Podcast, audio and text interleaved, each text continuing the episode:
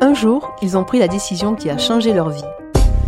Se lancer en politique, prendre sa retraite sportive, quitter la scène, changer de métier ou pourquoi pas de sexe. Je suis Corinne Saboureau. Je suis Estelle Devic. On vous présente Le jour où, le podcast qui vous raconte ses moments intimes.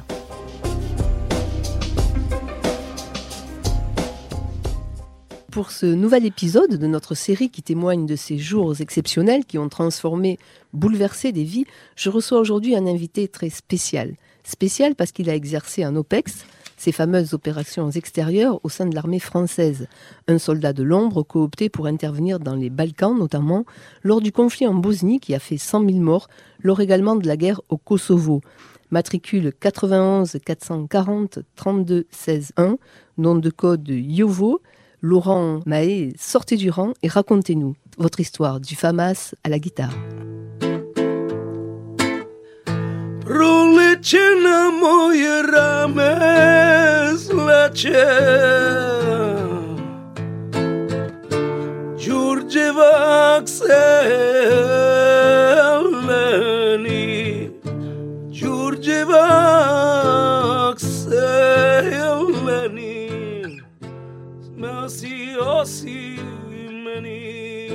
Ben, j'ai commencé la, la musique euh, très tôt, à 13 ans. Et puis en grandissant, ben, le service militaire euh, m'a rappelé à l'ordre. Et c'est avec euh, un grand plaisir que j'ai été affecté dans les troupes de montagne, dans l'artillerie de montagne exactement, à Vars.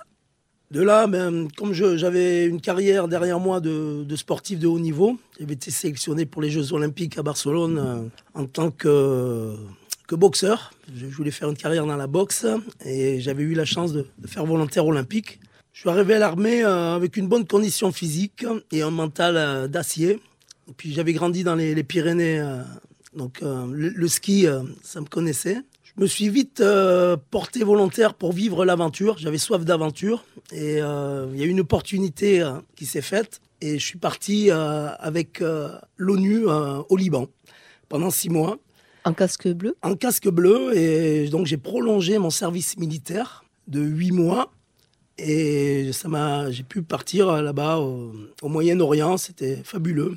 Une aventure euh, exceptionnelle. J'ai pu partir en Israël, euh, en Palestine, en Égypte. Dans quel état d'esprit tu étais en, commençant cette aventure, puisque tu la commences à Moréas où, tu, habites, et tu te retrouves au Liban et sur des scènes, euh, sur des scènes de guerre. Franchement, je me sentais très bien, bien entouré, euh, bien entraîné, donc le un bon mental. Et puis à, 21 ans, ben, je pense qu'on se pose pas trop de questions.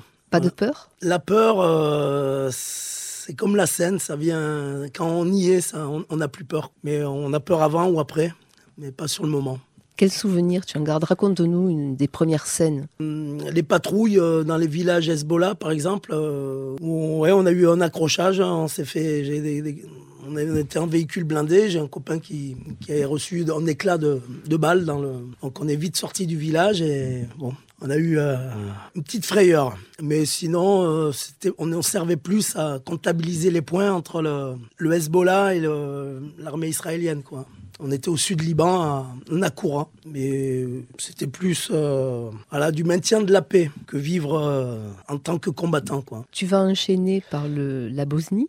Alors non, j'ai juste après le Liban, on nous a proposé de partir en Nouvelle-Calédonie eh ben, j'ai re-signé. j'ai re-signé pour euh, finir. Donc, j'ai fait deux ans de service militaire, 24 mois exactement. Et euh, je suis parti en tant que sergent en Nouvelle-Calédonie, chef d'équipe. Euh, bon, ben là, c'était un peu les vacances de l'entraînement, du soleil et des nanas. et on est venu me, me proposer, à la fin de mon service militaire, ben, de rentrer dans les URH 27. Alors les URH 27, c'était les unités de recherche humaine de la 27e brigade d'infanterie de montagne, qui étaient issues des sections de renseignement, les SR, à l'époque après la, Seconde Guerre mondiale. Et euh, maintenant, ça s'appelle les GCM, c'est les commandos de montagne, qui sont qui manœuvrent. Malheureusement, on en a perdu un, au Mali. Les derniers morts qu'il y a eu, il faisait partie de cette section. Et j'ai signé un contrat de, de trois ans. Comment on est venu te chercher? On commençait à professionnaliser l'armée. Mais c'était juste avant la professionnalisation. Hein. Donc j'étais le, premier engagé volontaire de, de, mon régiment. Donc je suis redescendu un grade en dessous, brigadier chef. Et ensuite, euh, ben, notre régiment a eu euh, une mission de partir euh, en Bosnie parce que ça commençait à être très chaud et notre spécialité, notre spécificité, c'était de ben, la montagne. Hein. Donc on est parti avec le deuxième régiment étranger de parachutistes, la Légion. Euh, commandé par euh, le deuxième rep. Et on a vécu euh, donc en compagnie de section mortier lourd à Mostar et ensuite au Mont Igman. Donc ça c'était pendant l'hiver 95-96 dans des conditions assez rustiques. Et puis les accords de Dayton, alors à l'époque c'était quand on est arrivé on était en casque bleu et puis pendant le mandat on a changé, c'est l'OTAN qui a pris la, notre direction. Donc on a, eu plus de, liberté de mouvement et plus de missions. Donc. Mais justement, quelle était ta, mission et celle de ton équipe?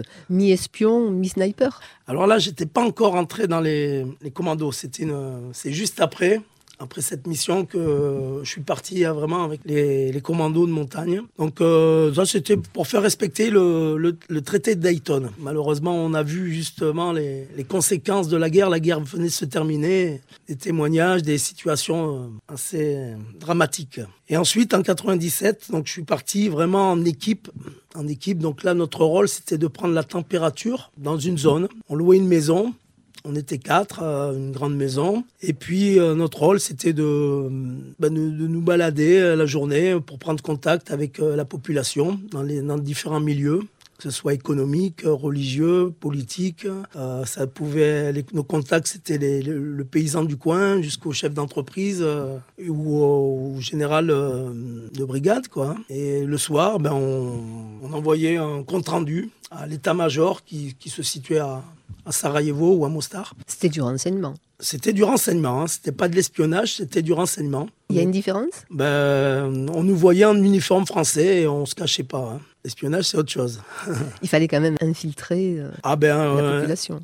Exactement. après, euh, on avait donc un interprète qui, lui, justement, ne savait pas de quel côté il était. Hein. Et puis, il pouvait nous raconter ce qu'il voulait. C'est pour ça que je me suis vite mis à la, à la langue euh, serbo-croate, enfin, au serbe ou au bosniaque, parce que c'est quand même différent. J'ai appris et puis on a été autonome. Donc là, on pouvait avoir plus de contact avec les, les gens. C'est les premières missions. Hein.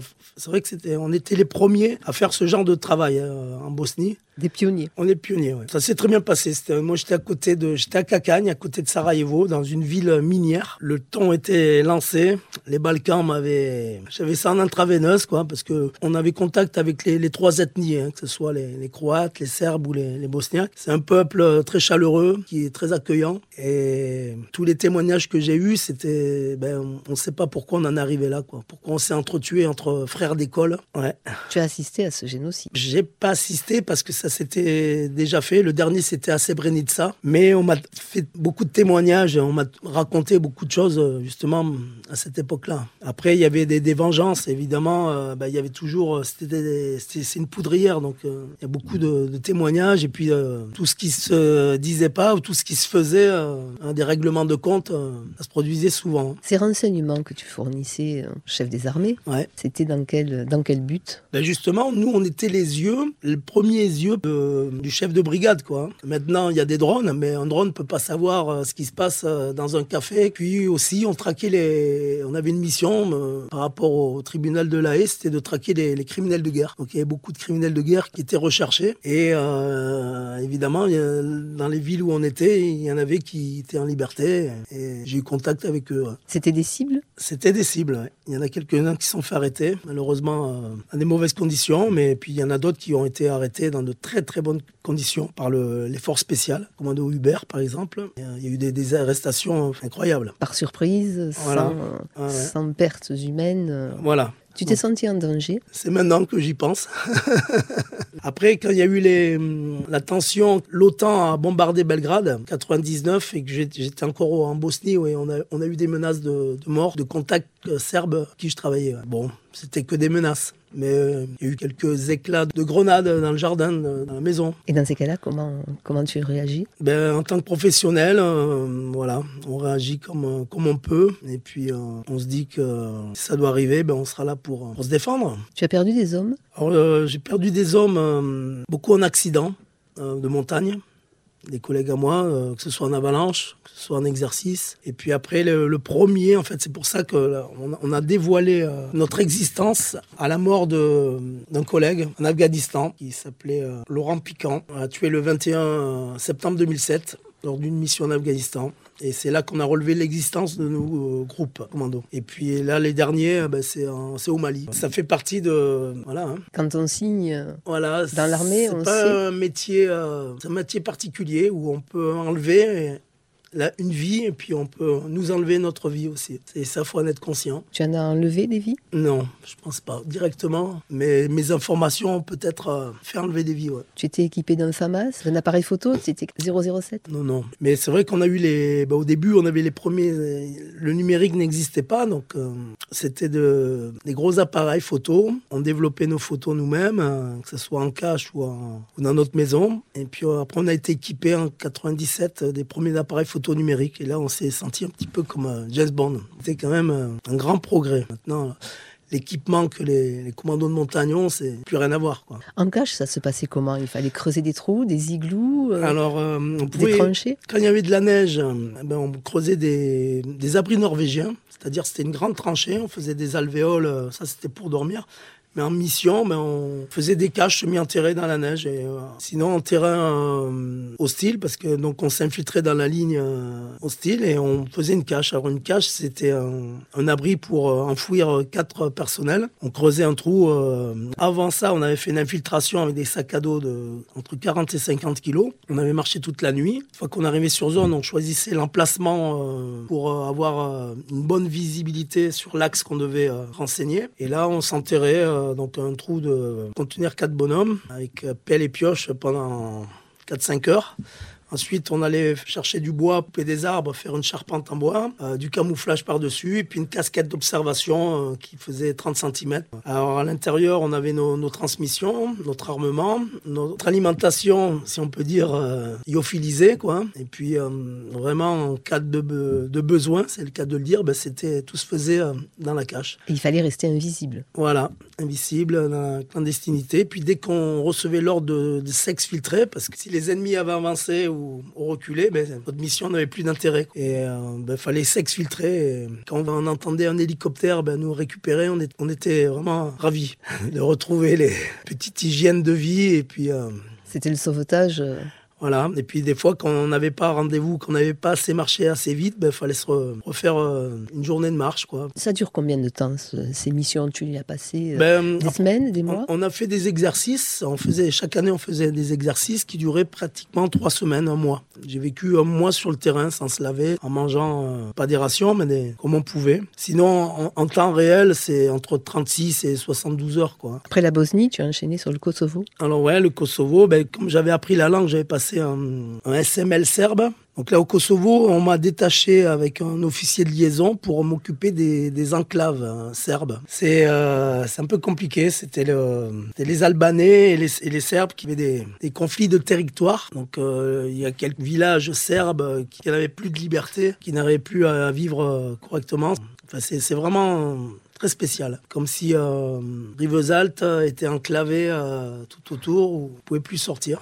Entre Serbes et Albanais, chacun revendiquait la suprématie. C'est euh. ça, le territoire. Bon, là maintenant, ben, ça a été accordé aux, Albanais. Hein. et euh, la plupart des Serbes sont, sont dans le nord maintenant du Kosovo. Et là, ben, je me suis senti à l'aise, comme je connaissais déjà pas mal les Balkans l'esprit des Balkans, donc j'étais d'une utilité euh, pertinente. Comme je connaissais bien la culture serbe, euh, ouais, j'étais bien employé.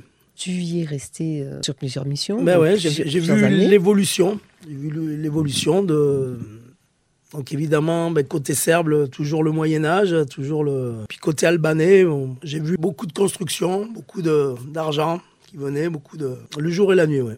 Après toutes ces années, donc 15 ans d'opérations extérieures, d'OPEX, tu es appelé en Afghanistan voilà, je suis appelé en Afghanistan. Et puis euh, en Afghanistan, ben, je viens d'avoir mon petit garçon. Et puis euh, j'ai pas mal de, camarades qui ne sont pas revenus. Et la mission que je devais avoir en Afghanistan, justement, euh, c'était assez tendu. On savait pas dans qu'est-ce qui allait se passer. Et comme j'ai perdu mon père très jeune, ben, j'avais du mal à recalquer le même schéma. J'avais peur qu'il m'arrive quelque chose. Donc j'ai préféré arrêter, rompre mon contrat. Mais comme de 2000 à 2003, j'ai eu la chance de de l'ombre, de rentrer dans la lumière. Donc on va proposer d'être l'animateur des troupes de montagne, de la cellule communication des troupes de montagne. Ça doit être difficile de passer de trompe la mort à, animateur. C'est comme si Rocco, si Freddy euh, devenait prêtre, quoi. Hein ben, disons que euh, j'avais le contact facile avec la, population, avec c'est un peu en moi ça. Hein. Et la personne qui est venue me, chercher pour faire la, pour animer le carponium des troupes de montagne,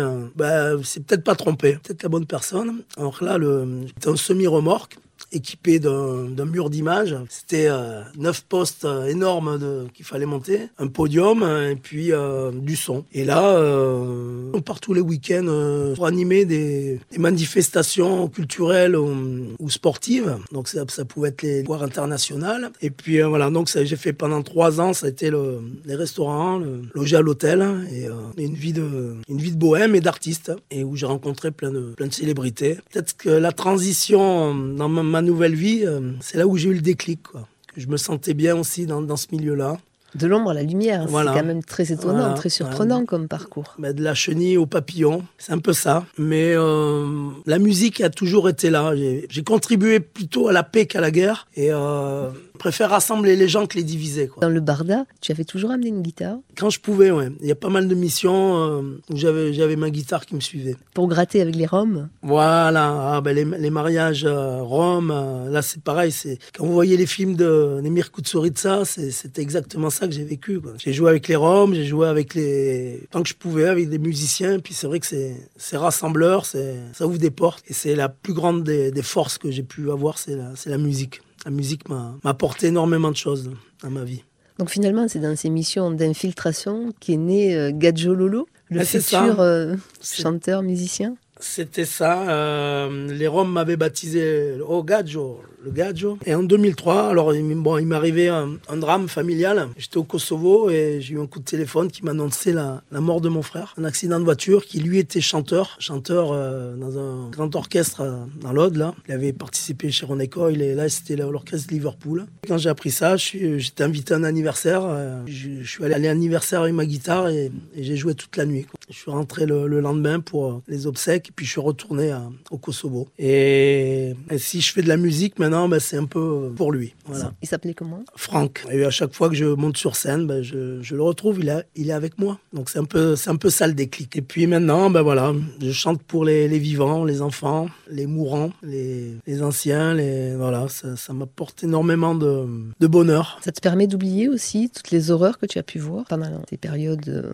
Non, on n'oublie pas. On on n'oublie jamais, on n'oubliera jamais ça. Mais on met ça dans des tiroirs. Alors j'ai un peu exorcisé tout ça en rencontrant ma femme. On est parti en Bosnie et j'ai revu justement des. Je suis retourné un peu en pèlerinage euh, à Mostar, à Sarajevo, dans les lieux où j'avais vu des conflits. Et ça m'a fait un bien fou, quoi, de, revoir la vie qui reprenait et les gens qui essayaient de, revivre ensemble, malgré que ça soit assez dur. Je pense que les, les plaies euh, vont pas se refermer comme ça. Mais il y a de l'espoir. Ben, il faut toujours regarder l'espoir. Et justement, la musique euh, en fait partie. Là, à l'heure actuelle, euh, ça me rappelle euh, les événements qu'il y a eu de l'autre côté de la frontière chez nous. Ça m'a rappelé un petit peu, c'est un peu parti comme ça, quoi, le conflit, des, Balkans. Pour l'instant, gardons de l'espoir parce que quand même, quand on voit que Sarajevo, ville olympique en 82, dix ans plus tard, est assiégée et, les gens s'entretuent, heureusement, ben, il n'y avait pas autant de médias, ça a, pas été, ça a été médiatisé, mais on n'a pas réalisé quoi. En France, on n'a pas réalisé. S'entretue entre frères, entre, entre frères, entre, mais vraiment,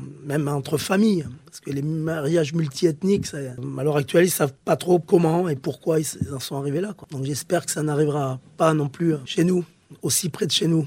En Catalogne. C'est ça. Tu gardes toujours un œil sur euh, les Balkans? Un petit peu. Moi, j'aime bien.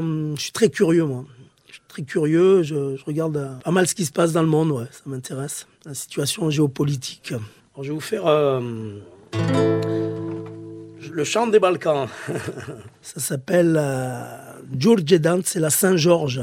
C'est une chanson qu'on entend dans le, film euh, d'Emir Kusturica, Le temps des gitans. C'est un peu un hymne des Balkans, quand on vient le printemps. C'est une, chanson triste. Alors, soi-disant, ça a été chanté euh, par les Serbes euh, pendant les camps de concentration, mais c'est une chanson qui, reflète pas mal l'esprit balkanique.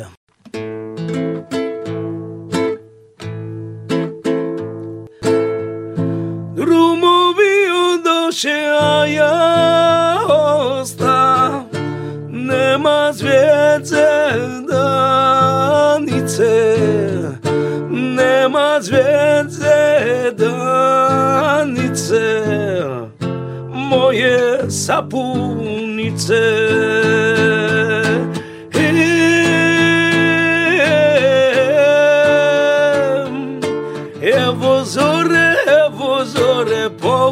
pogudo se pomoli, evo zore, evo zore. I Đurđevanje, a ja nisam sojo koju voli. Evo zore, evo zore, pogudo se pomoli, evo zore, evo zore. Et mon combat, il se fait avec plutôt en, en prônant la paix que la haine.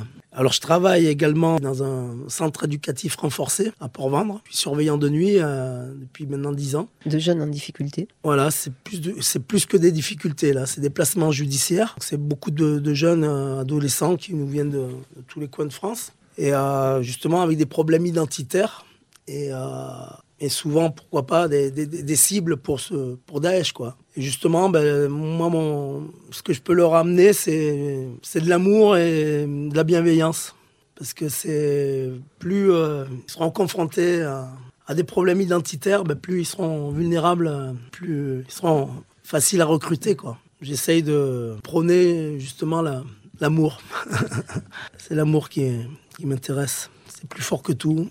Et j'ai plus envie de voir de, bah, de scènes de guerre. La mort. La mort. Là maintenant, euh, ce qui me remplit, c'est la nature. J'ai acheté un petit terrain à côté de Montréal où, je me sens bien. Retour aux sources. Retour aux sources, ouais. Et puis euh, voilà, ça me remplit, quoi. Parce que j'ai besoin de, de, faire le vide aussi. Et de comprendre euh, qu'est-ce que je fais là. Ça, c'est une chanson de, qui me reflète un petit peu.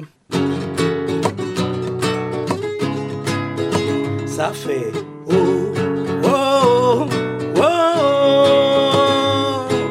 oh, oh, oh, Allume un grand feu qui se voit de loin et viens m'attendre au bord du chemin.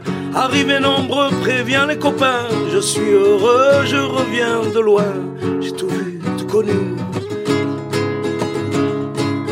J'ai tout vu, tout connu, je ne repartirai plus.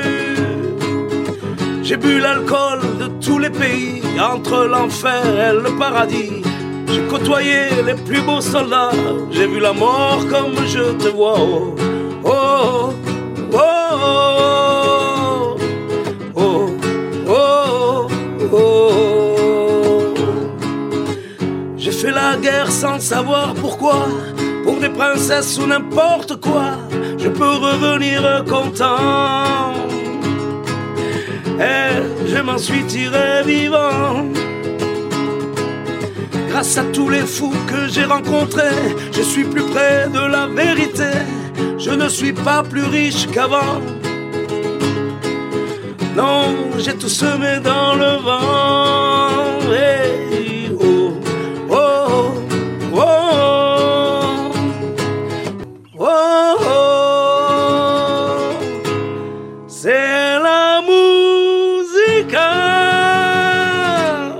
terminerai euh, ben, cette interview par un, mot, un mot que j'ai appris, le premier mot que j'ai appris dans les Balkans. Ça s'appelle Jivili. Jivili, ça veut dire la vie. Et quand on trinque avec quelqu'un là-bas, eh ben, on dit Jivili. D'ailleurs, j'ai monté un, petit groupe euh, électro. Ça s'appelle le Jivili Band Orchestra. Alors, Jivili Merci sergent euh, Yovo. Yovo. Ouais. Merci Gadjololo. Merci Laurent. Merci beaucoup à vous.